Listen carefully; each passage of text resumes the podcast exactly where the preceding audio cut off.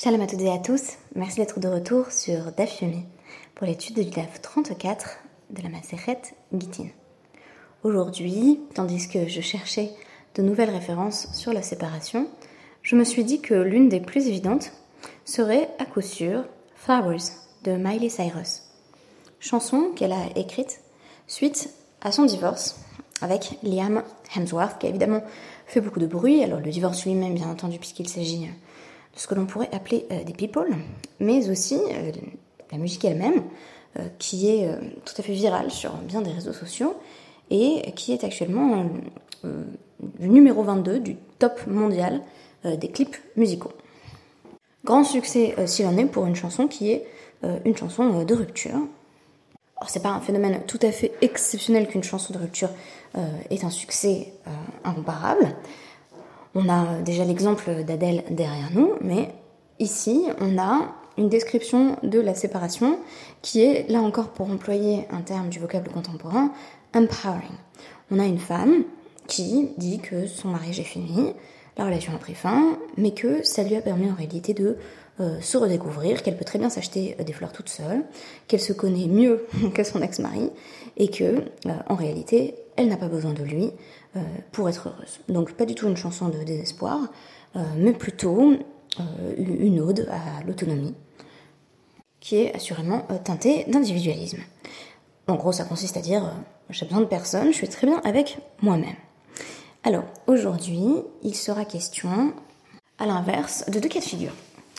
Une femme en particulier qui ne veut pas divorcer, et donc que fait une femme euh, quand elle ne souhaite pas divorcer? Euh, on parlera de ce cas euh, en premier, et par ailleurs, à l'inverse, un mari qui refuse de donner le divorce à sa femme. Alors, on est dans la continuité logique du DAF d'hier, du DAF 33, puisque dans le DAF 33, j'évoquais un glissement sémantique euh, très intéressant, très important, euh, de la Aguna du traité Yevamot, qui désigne une femme euh, dont le mari a disparu et dont on présuppose qu'il est sans doute mort, mais le problème est là, on n'a pas de preuve de son décès, à la Aguna, qui relève principalement d'une femme dont le mari refuse de donner le guet, donc une situation que on rencontre encore beaucoup euh, à l'heure actuelle et, euh, contre lequel euh, de, nombreuses associations, comme par exemple Get Your Get, se battent. Des agunotes qu'on appelle aussi d'ailleurs des euh, votre get, donc des femmes à qui on refuse le contrat de divorce. Alors aujourd'hui, il est précisément question d'hommes de ce genre et on a comment dire une perspective sur les procédés rabbiniques qui étaient employés pour faire en sorte que le mari donne le guet malgré tout. Euh, alors avec la question de sa volonté, puisqu'un mari ne peut donner le guet euh, que s'il y a consenti, mais est-ce qu'on peut forcer le consentement? Euh, Si je vous posais la question de manière générale, est-ce qu'on peut forcer le consentement? Je pense que ça poserait problème, mais dans ce cas précis où on a déjà une sorte de rapport de force qui semble être plutôt en faveur du mari, qui est a priori à l'initiative du guet. On a vu des cas, bien entendu, où c'était sa femme qui refusait de lui parler, qui était très fâchée contre lui et où il se retrouvait euh, presque contraint de divorcer. Mais c'est tout de même lui qui est là encore à l'initiative. Euh, comment les sages vont réagir quand le mari utilise son pouvoir à mauvais escient en disant je ne libérerai pas cette femme Commençons par le premier cas, euh, celui d'une femme qui ne veut pas divorcer. Alors c'est un cas dont on parle moins, mais qui existe d'ailleurs encore à l'heure actuelle, y compris donc dans, le monde juif orthodoxe à savoir que euh, la polygamie étant sinon prohibée, euh, du moins très mal vue dans la quasi-intégralité des milieux juifs à l'heure actuelle, un homme qui est déjà marié à une femme qui refuse de divorcer euh, ne peut pas lui remettre le divorce de force. Donc, faut savoir que le divorce, alors déjà à l'époque du Talmud, doit, doit, être accepté par la femme, doit être reçu. Alors, de la plupart des, des récits talmudiques, euh, se dégage l'idée que il suffit en fait que le divorce soit situé dans le reshoot de la femme, il lui ait par exemple été lancé euh, pour que on considère qu'elle est divorcée. Euh, par la suite, notamment avec la takana des Rabbeinu Gershom, on exige que le mari obtienne l'assentiment de sa femme pour lui remettre l'acte de divorce. Donc une femme qui dirait je ne veux pas divorcer pourrait potentiellement créer un problème à la ne serait-ce que pour le remariage de, euh, de ce mari. Alors, bien entendu, si je vous dis que ça peut créer un problème, il faudrait pas non plus tout mettre dans le même panier. cet homme, si il se remarie malgré tout, il n'est pas en infraction à la RIC majeure d'un côté, et donc et par ailleurs, ces enfants euh, ne seraient pas considérés euh, comme des mamzerim. Donc les enfants qu'il aurait avec sa deuxième femme alors qu'il n'a pas divorcé de la première ne seraient pas considérés comme des enfants nés d'une union illégitime et euh, n'auraient donc aucune disqualification inhérente à leur statut. Donc c'est quand même pas la même chose. Un homme qui voit sa femme refuser d'accepter le divorce et la situation inverse donc de ce qu'on peut appeler malgré tout une forme de higoun. Alors une femme là encore enchaînée à son mari. Alors le thème euh, de l'intentionnalité en matière de divorce, c'est vraiment le cœur euh, du Hamoud Aleph du DAF 34. Commençons euh, par poser un cas. C'est le cas d'un homme qui s'appelait Gidoul Bar Reilay. Et donc on nous dit Shadarla Gita VTO. Il fait envoyer un, acte de divorce à sa femme. Alors il n'habite pas tout, à côté, donc il fait envoyer son acte de divorce par un chaliar. Un chaliar, euh, donc un, représentant, un envoyé, qui est une sorte d'extension légale de sa personne. Azal Shecha, Ashkacha, de euh.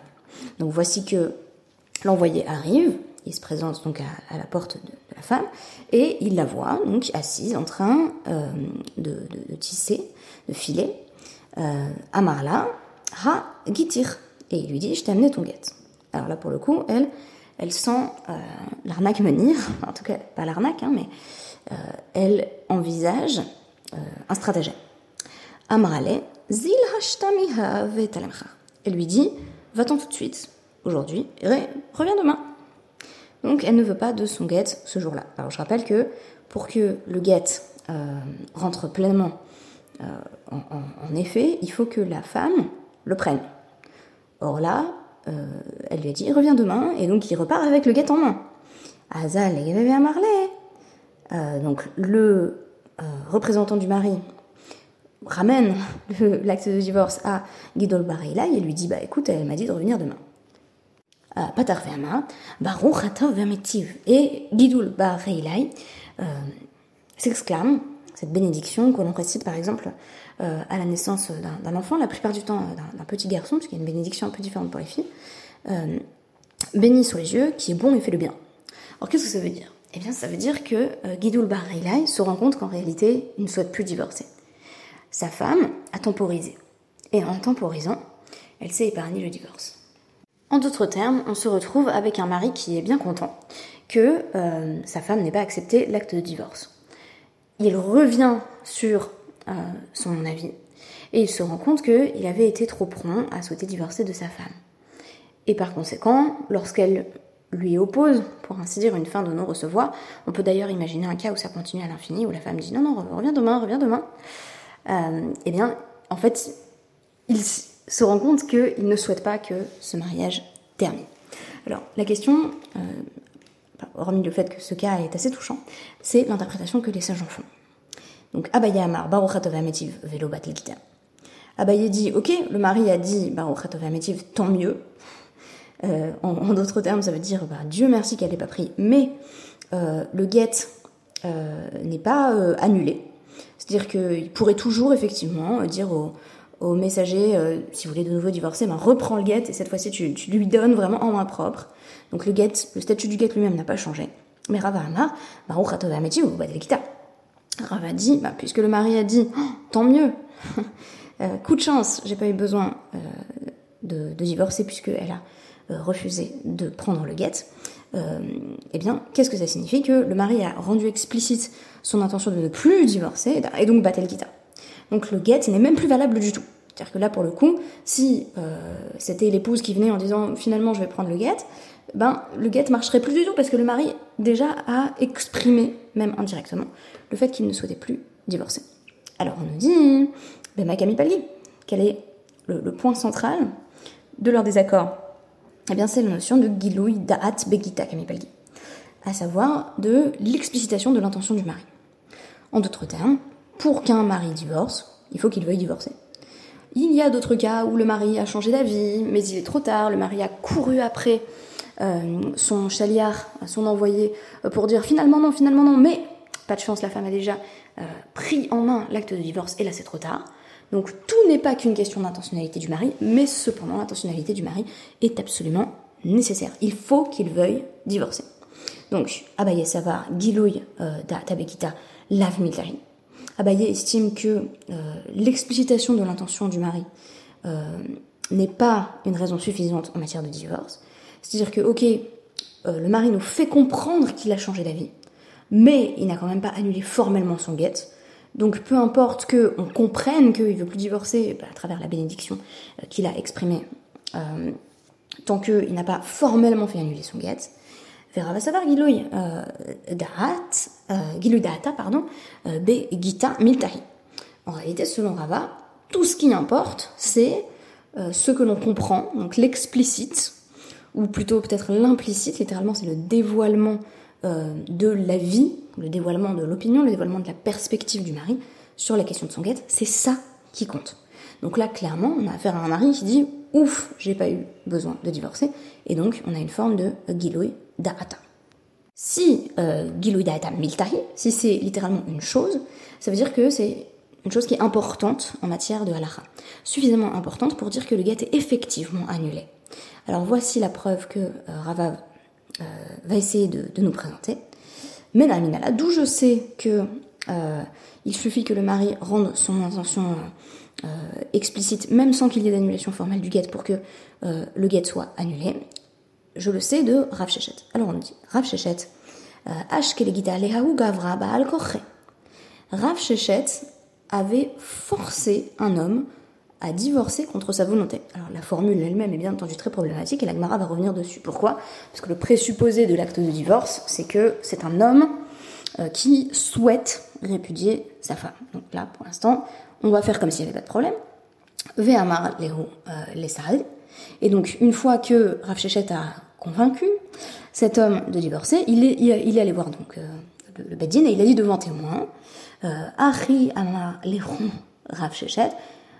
Donc, voici ce que Rav Shechet souhaite dire, et là il exprime bien entendu son propre avis, les Batel Gita. Je veux que le guet soit annulé. Alors, Rav Shechet lui a donc extorqué une promesse de guet, mais par la suite, il s'est tourné vers les témoins et il a dit euh, non, Rav Shechet finalement a dit que le guet soit annulé. Et donc, que fait Rav Shechet euh, Rav Shechet Gita Harina. Rav lui a de nouveau exigé de lui qu'il rédige le guet. On peut imaginer qu'on est ici dans une situation classique, euh, classique ou pas classique d'ailleurs, parce en fait les, les étaient sans doute plus nombreuses euh, à, l'époque de la Gemara, d'hommes qui refusent le guet. Donc, Ici, on a une intervention rabbinique, d'ailleurs à plusieurs reprises, pour faire en sorte qu'il le donne à sa femme. Alors on nous dit, euh, si on suit euh, la logique derrière la vie de Rava, quand euh, ce mari récalcitrant a dit, Rav Shechet a dit qu'on pouvait l'annuler, l'Ivatel Gita, il n'a pas dit ce qu'il aurait dû dire, à savoir, je veux annuler mon guet, effectivement ce qu'il pensait, mais c'est une forme de Gilou Donc Gilou c'est l'explicite derrière l'implicite, si vous voulez.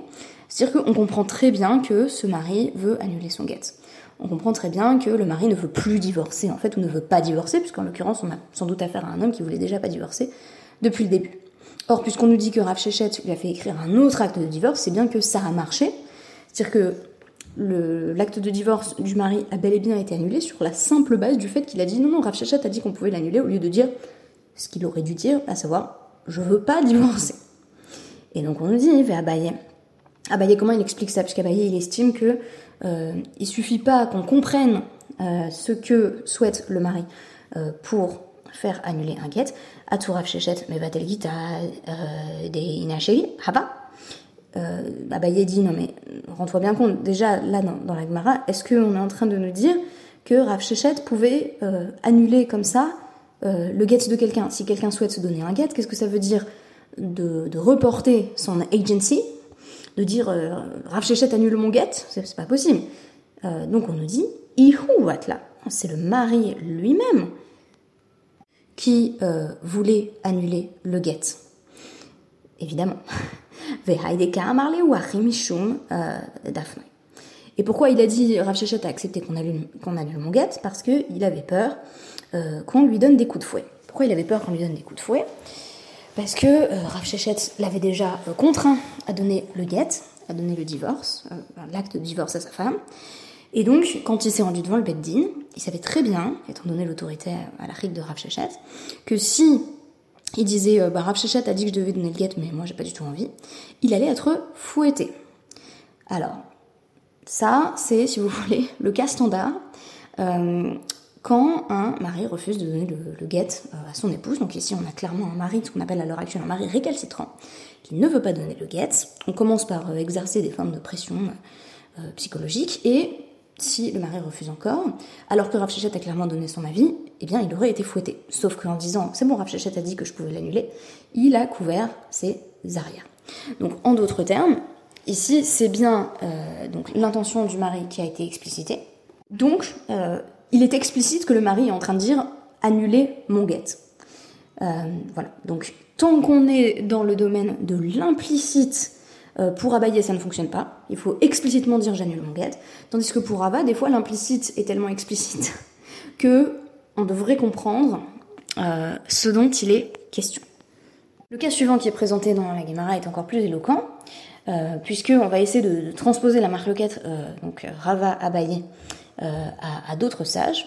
On nous dit notamment euh, que Rav Yehuda suit la vie d'Abaye.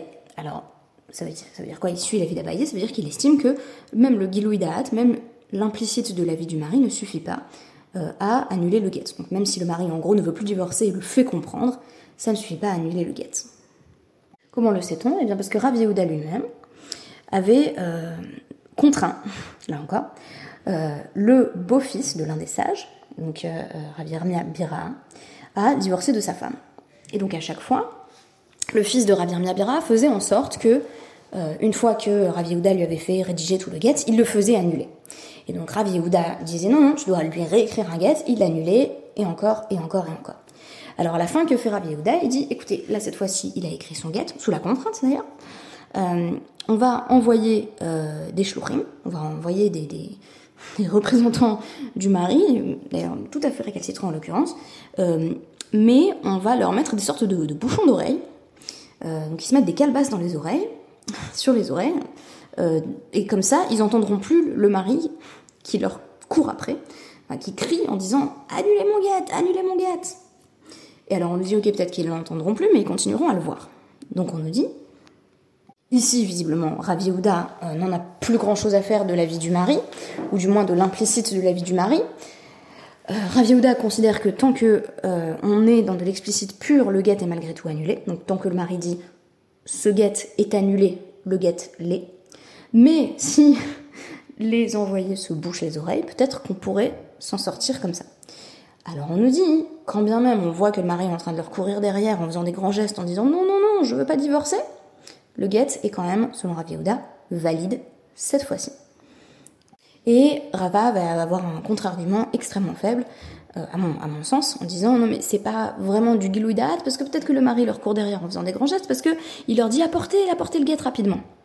Sauf que tout cela contredit euh, tout ce qu'on a appris précédemment sur l'homme en question le euh, gendre de Rav Yirmia Bira, qui, au contraire, a tout fait pour faire annuler le guet à de nombreuses reprises jusqu'ici. Donc, a priori, quand il court derrière les envoyés, c'est une situation de Giloïdat. Son avis est explicite, mais on s'en fiche. Donc, euh, tant qu'il ne peut pas parler clairement et donc formaliser son refus, en fait, en disant ce guet est annulé, tant qu'on n'entend pas ces mots de sa bouche, euh, eh bien, on peut continuer à l'ignorer royalement. Alors, ce qu'il faut savoir, c'est que c'est euh, l'avis d'Abaye qui l'emporte, euh, à savoir que, in fine, on ne prend pas en compte l'implicite du discours du mari, même lorsque des cas précédents ont établi que on avait affaire à un mari qui ne veut pas divorcer.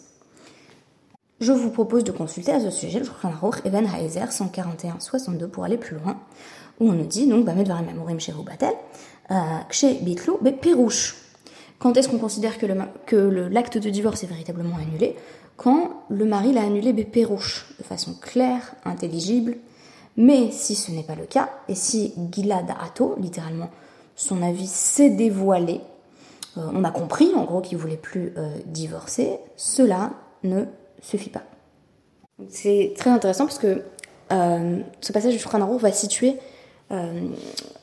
notre cas, en, le citant directement, en évoquant le, cas donc d'un mari qui, parce que le témoin, parce que l'envoyé pardon a, échoué à remettre le, guet à son épouse, le voit revenir avec le guet et dit par on nous dit ça aussi c'est Gila Dahato. On comprend bien qu'il est content, mais tant qu'il n'a pas formellement fait annuler son guet, son guet pourrait toujours être valide. Le euh, Rémar Moshe Serles, dans son commentaire sur le Shranarur, va également évoquer euh, des cas où le mari a posé une condition euh, qui semble presque impossible à remplir, ou impossible à remplir en disant bon ben si ma femme vient me voir, eh bien j'accepte de rester mariée avec elle si elle parvient à, à, me retrouver, je reste mariée avec elle, mais si ce n'est pas le cas, qu'elle soit divorcée, et je te donne d'ailleurs son acte de divorce, et il donne l'acte de divorce à un, à un envoyé, un représentant. Si le mari décide de quitter la ville, en gros, il se rend lui-même introuvable. Et donc, au lieu de dire, ah bah, tant pis, elle a qu'à le chercher, après tout, c'est la condition pour qu'elle soit divorcée, on dit, non, non, il a émis une condition euh, dans laquelle, bah, puisqu'il est parti, voire même s'il est resté en ville, mais que euh, mari et femme ne, euh, ne, sont pas disposés à se réconcilier, alors l'acte de divorce est valide et fonctionne, ce qui permet à l'épouse de se remarier instantanément. Pour moi, ce qui ressortait euh, dans ce DAF, c'est la question, bien entendu, de, l'intentionnalité du mari, mais avec deux protagonistes peut-être inattendus. On a également la question de la femme. Est-ce que l'épouse souhaite recevoir son guette ou non? Et quel rôle elle peut jouer euh, dans euh, la temporisation, dans, le retard imposé au divorce, mais aussi, et de façon beaucoup plus marquée encore, le rôle des sages? En fait, on nous dit ici que la vie des sages sur le fait qu'un mariage devrait se terminer a beaucoup plus de poids que celui du mari, notamment avec euh, ce cas où euh, les, les, euh, se mettent des sortes de bouchons d'oreilles pour même pas entendre le mari qui, arrive en disant non, non, non, surtout pas, annuler ce divorce parce que je ne veux pas divorcer.